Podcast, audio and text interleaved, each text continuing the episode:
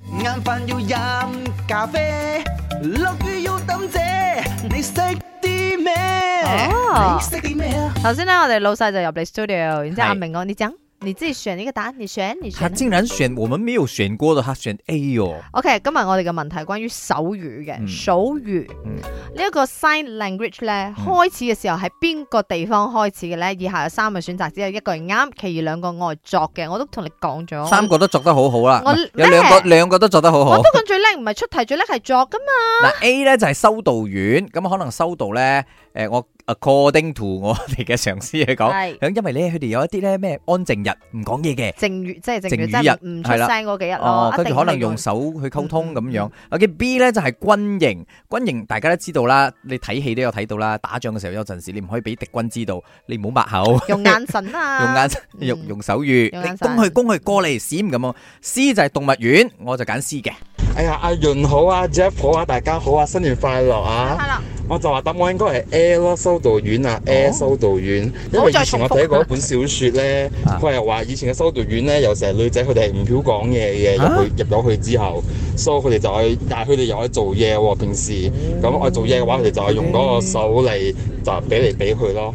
啊，有人俾到一半嘅時候，有人俾到一啲啊聾啞人睇到咗，咁佢哋就學翻嚟，咁就慢慢 spread 出去咯。應該係咁啦，我就話。哦你覺得佢夠夠？ solid 冇？我覺得佢講得好好真誠啊！但係我諗到係咪？點解如果入修道院唔可以講嘢？定抑話佢哋係冇冇冇學過講嘢？你即係你我話修道院嘅話，大家唔同宗教背景啦。誒、如果你話佛學啊、道教，嗯係咪、都會有一啲靜修嘅時候啊？我唔知。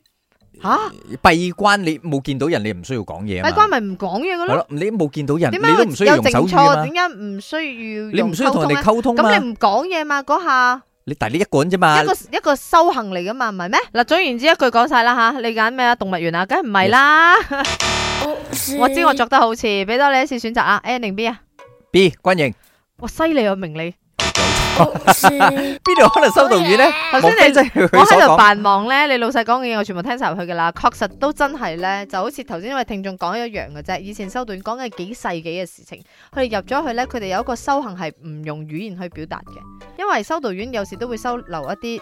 誒、嗯人士，尤其係誒啲孤兒啦，嗯誒佢哋誒有啲失聰嘅啦，佢哋呃真係需要用到手語去溝通嘅。後來係希望研發一套自己嘅手語。哦再係從修道院開始研發手語嘅。但係講到手語呢樣嘢咧，其實係好出奇嘅，原來唔係個個國家，即係 international language 嚟嘅喎。哦，即係簡單啲嚟講，每個國家有每個國家嘅國歌係咁啦，樣每啦。個國即係家有佢幾多個係手 語嘅，哦，所以中文同埋唔同英文嘅都有好大嘅分別嘅。唔同嘅語文就有唔同嘅係手啊語。所以係好好有趣嘅。咁如果手語與手語之間啊，你去到外國，你用手語溝通，嗯咁其實都睇唔明咯。誒，呃所以要加你嘅身體誒呢個肢體肢語體言語言同埋一啲表情哦咯。所以 OK 你識啲咩？